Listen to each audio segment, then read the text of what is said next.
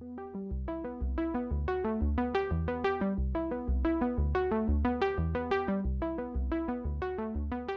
pessoal! Está começando mais um episódio do Som e Ciência, o podcast de divulgação científica do Grupo Conjor. Aqui quem fala é o Caio Veloso e vou apresentar o episódio de hoje.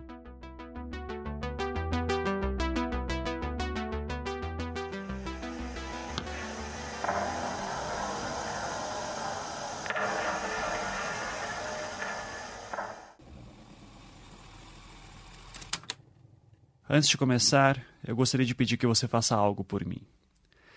Eu quero que você pare um pouco e tente lembrar de alguma vez que você viu uma foto sua de quando você era criança.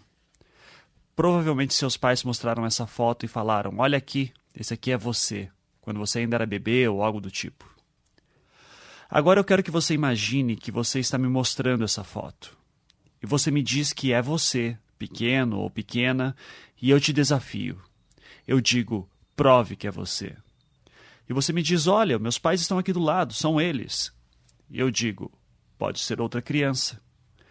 E você me leva aos seus pais e eles dizem a mesma coisa.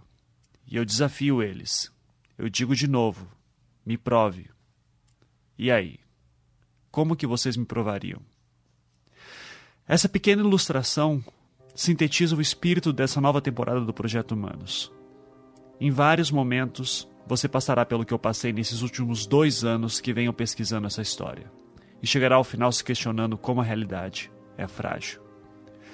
Eu sou Ivan Mizanzuki. Bem-vindos ao caso Evandro.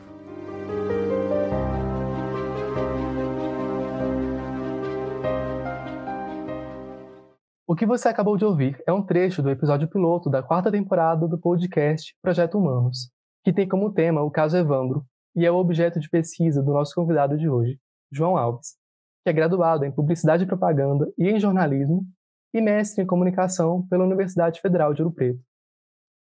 O título da dissertação de mestrado do João é Análise Estrutural da Narrativa Sonora aplicada ao podcasting, um estudo do caso Evandro.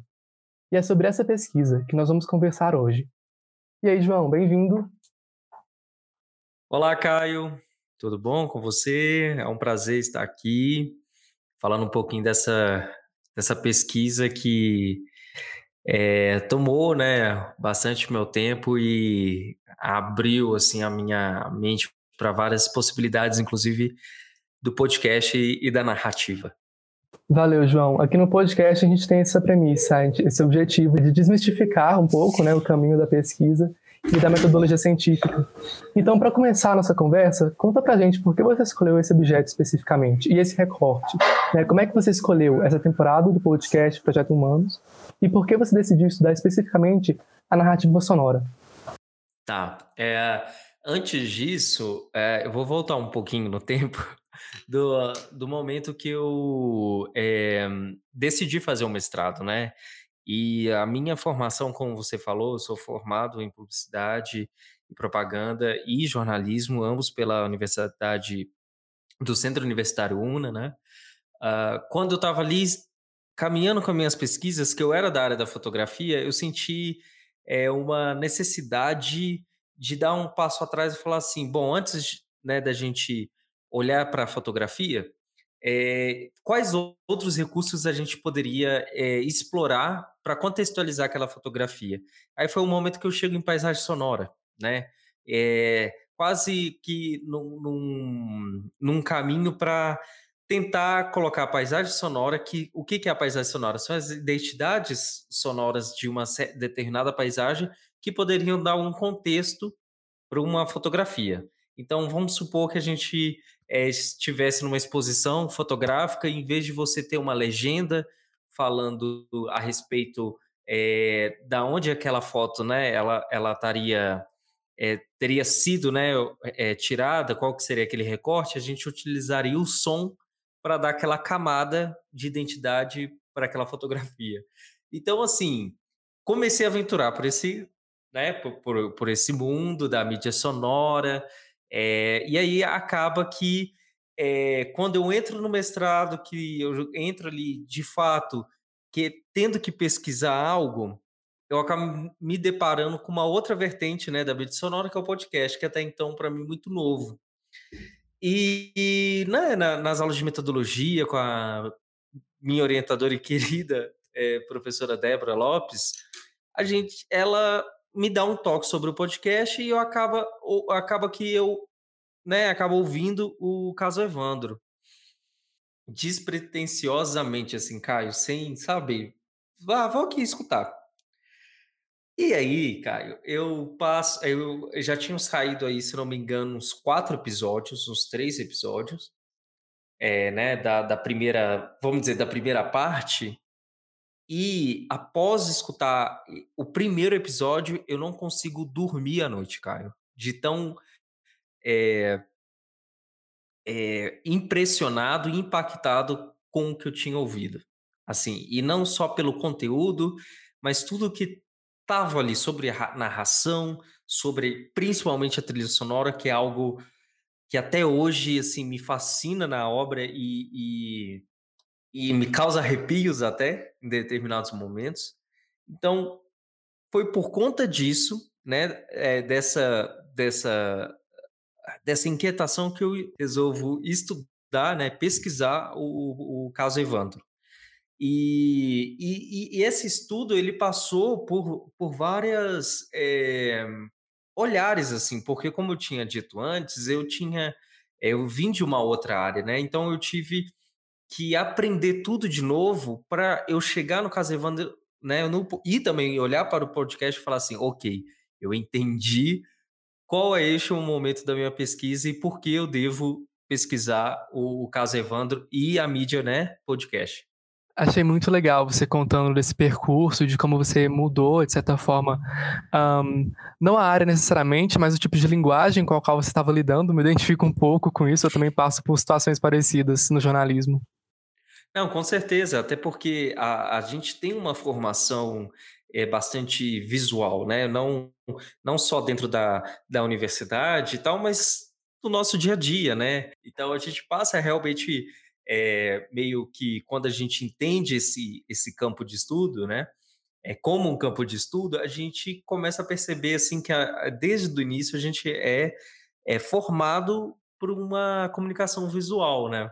E tá tudo bem a gente mudar porque, é, inclusive, eu acredito que durante a nossa conversa eu vou explicar que a, a, essa comunicação visual ela, ela faz parte também da comunicação auditiva. Mas eu não quero adiantar muito para a gente não atropelar né, a nossa conversa. Tudo bem. João, aqui no Som Ciência, a gente sempre fala sobre a metodologia, né? E com a sua pesquisa, quais foram os desafios metodológicos e por que foi importante para você adotar uma, adotar uma abordagem multimétodo? Bom, Caio, então, o meu estudo ele teve diversos momentos e a metodologia com qual eu chego ao final, ela foi construída é, numa fase muito avançada. É, por que disso? Porque sempre que eu olhava é, para uma metodologia, né, ah, vou usar essa metodologia, né, é, eu diminuía a essência sonora do objeto. Então, era. Vou dar um exemplo.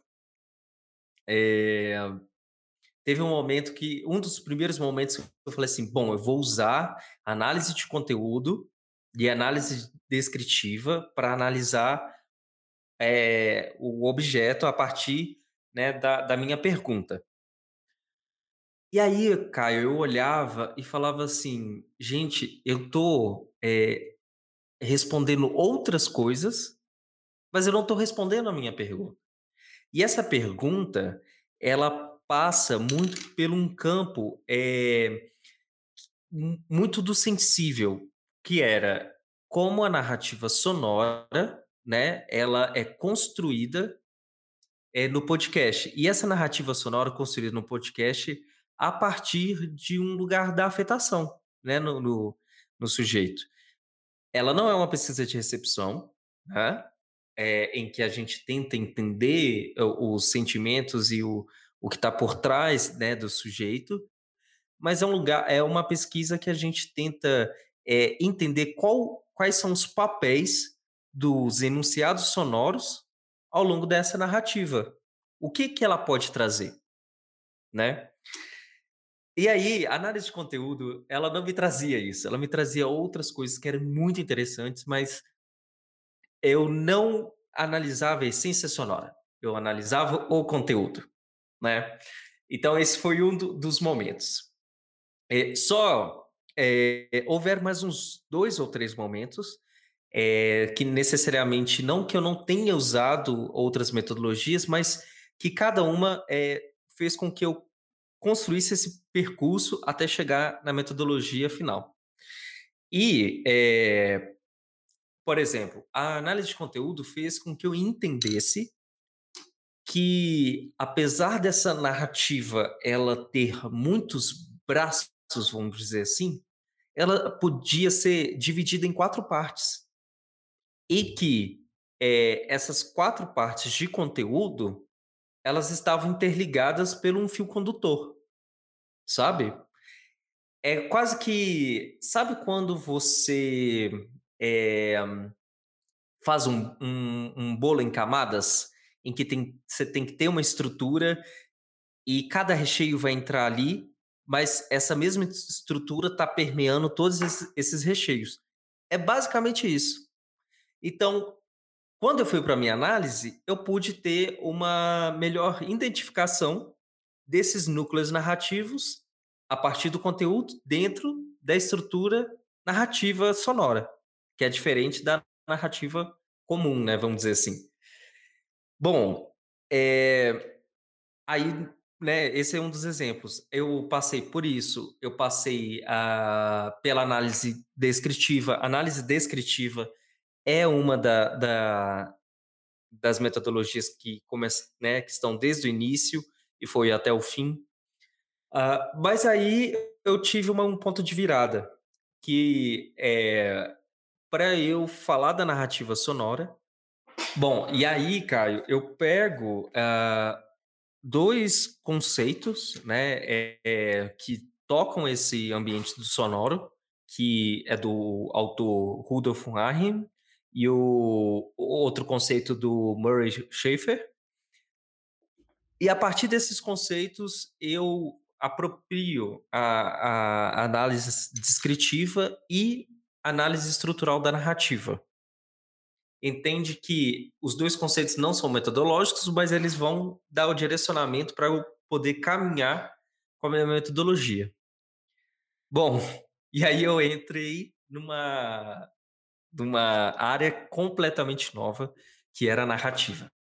Né? A narrativa é uma, é uma das áreas aí, é, bastante é, pesquisadas, antigas, que né, tem estudos bastante consolidados, como a, a, a, análise estrutural da narrativa, e foi um desafio eu é, adentrar dentro dessa metodologia, porque eu não fazia muita ideia aonde eu poderia ir, né?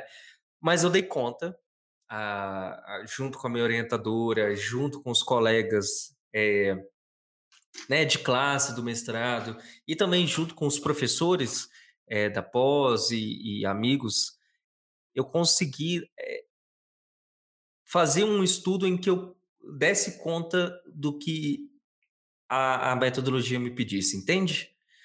Então, acaba que, que ela hoje, né, eu, eu utilizo essa metodologia, mas não impede, né, que outras metodologias sejam agenciadas para analisar uma mídia sonora ou né, um programa, enfim.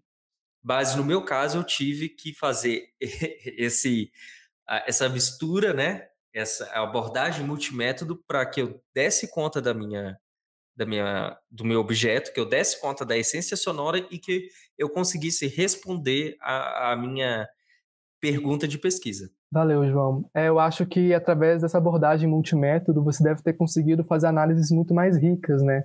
a, a abordagem multimétodo ela foi fundamental para que eu não diminuísse essa essência sonora, porque muitas das vezes a gente é, infelizmente, né, nas pesquisas, a gente tem pressuposto que parece que ao tempo todo a gente quer é, provar que aquele pressuposto ele está certo, existe ou não existe.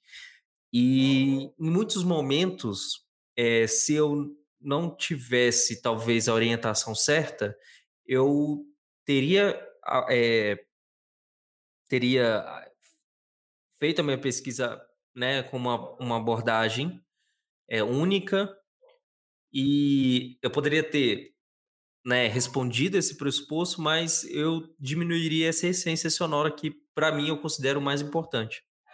Então, a partir disso, eu já chego numa conclusão. Eu não diminuí a essência sonora dele, né, do meu objeto de pesquisa. Essa eu acho que é uma da, das conclusões mais importantes que eu tiro desse estudo.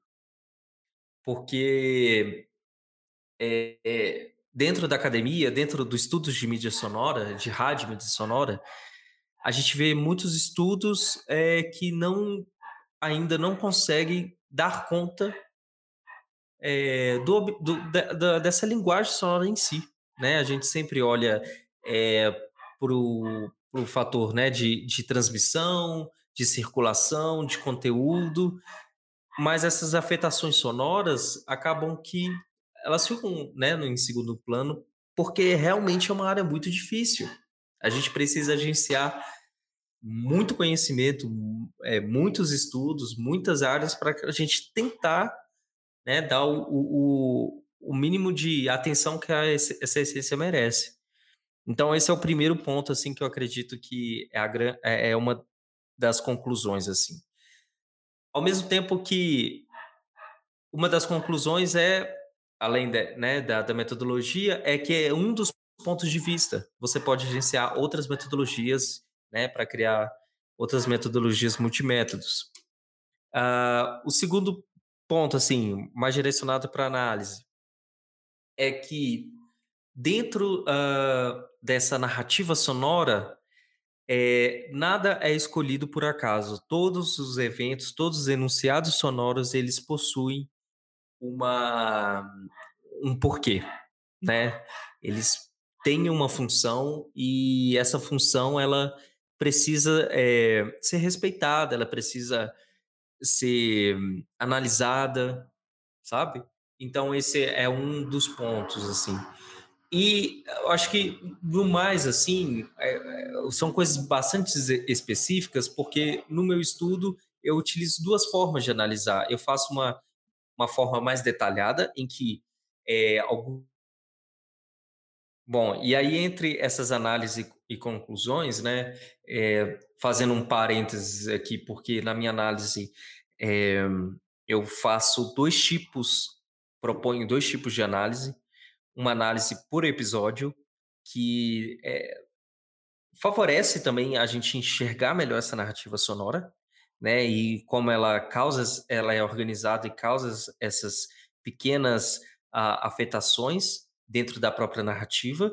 Só que essa é uma análise é, que se mostrou muito trabalhosa. Então, do caso Evandro, por exemplo, é, o caso, é, os podcasts têm mais de 40 horas de áudio.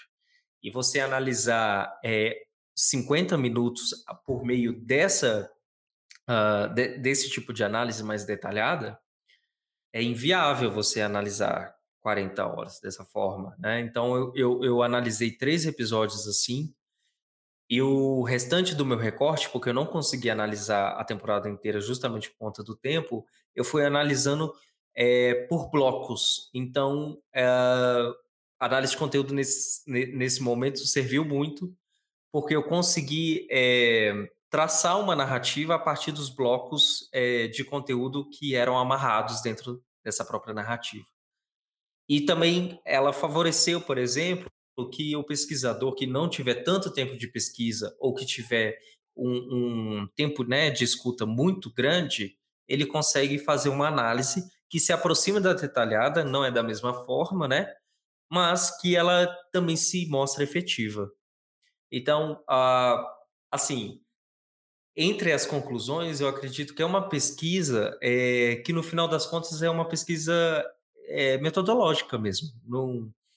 Foi uma grande experiência metodológica em que eu, eu utilizo o, o caso Evandro, né, o podcast, como um, como um fio condutor dessa jornada, vamos dizer assim.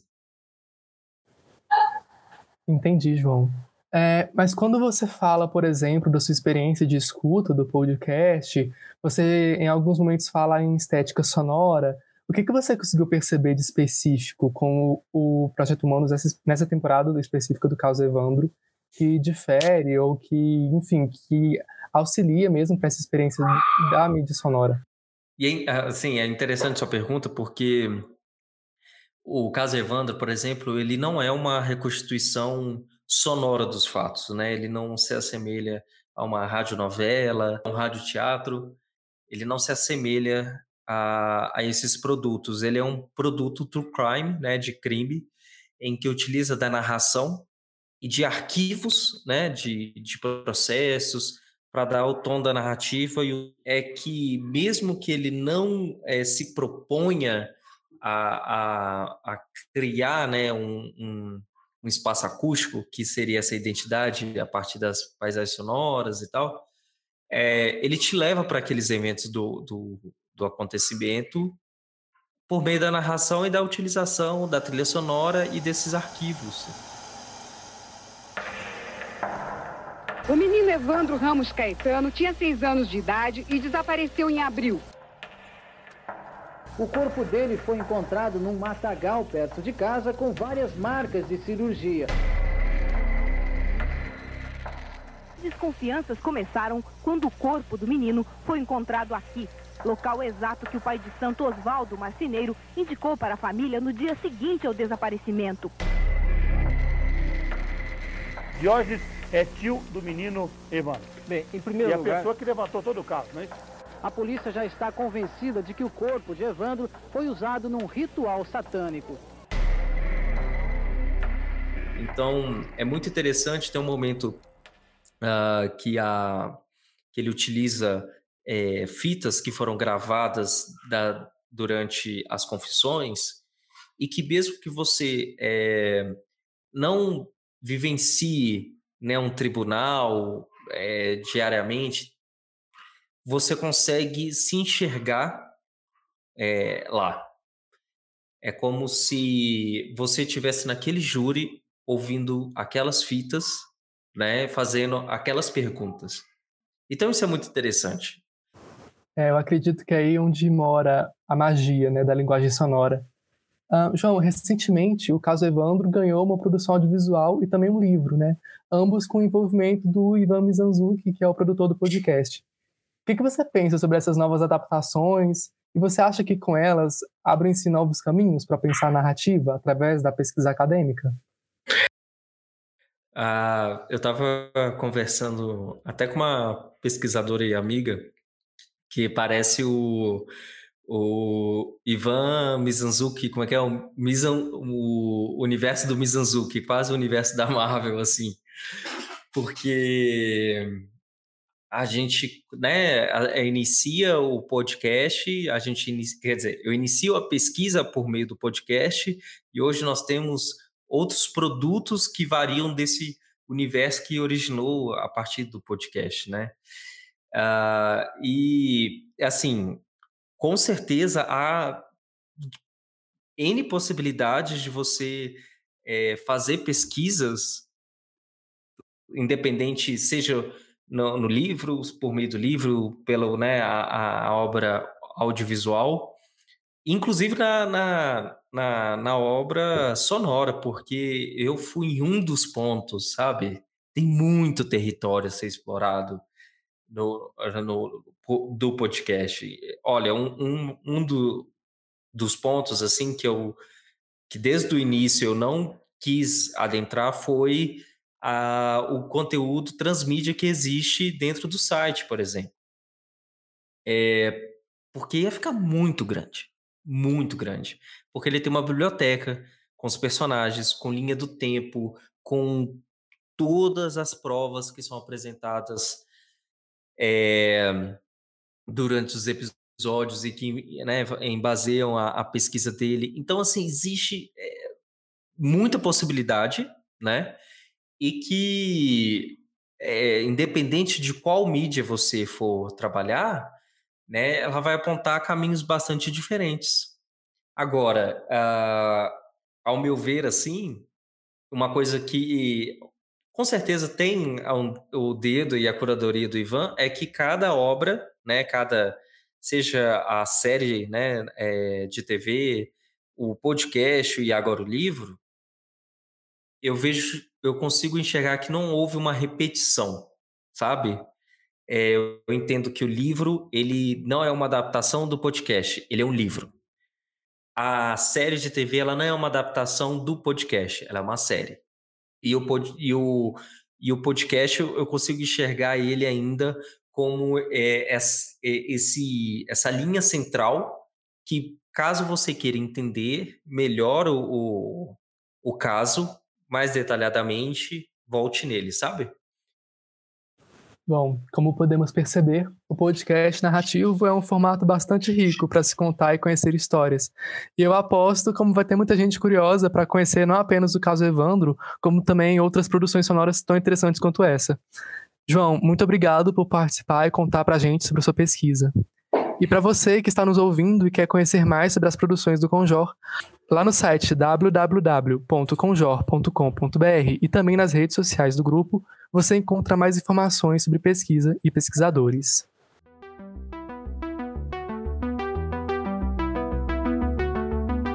Esse foi mais um episódio do Som e Ciência, um podcast produzido pelo grupo de pesquisa Convergência e Jornalismo, o CONJOR. A produção deste episódio foi de Caio Veloso e Roseli Corran, e com a apresentação e edição de Caio Veloso. Até o próximo!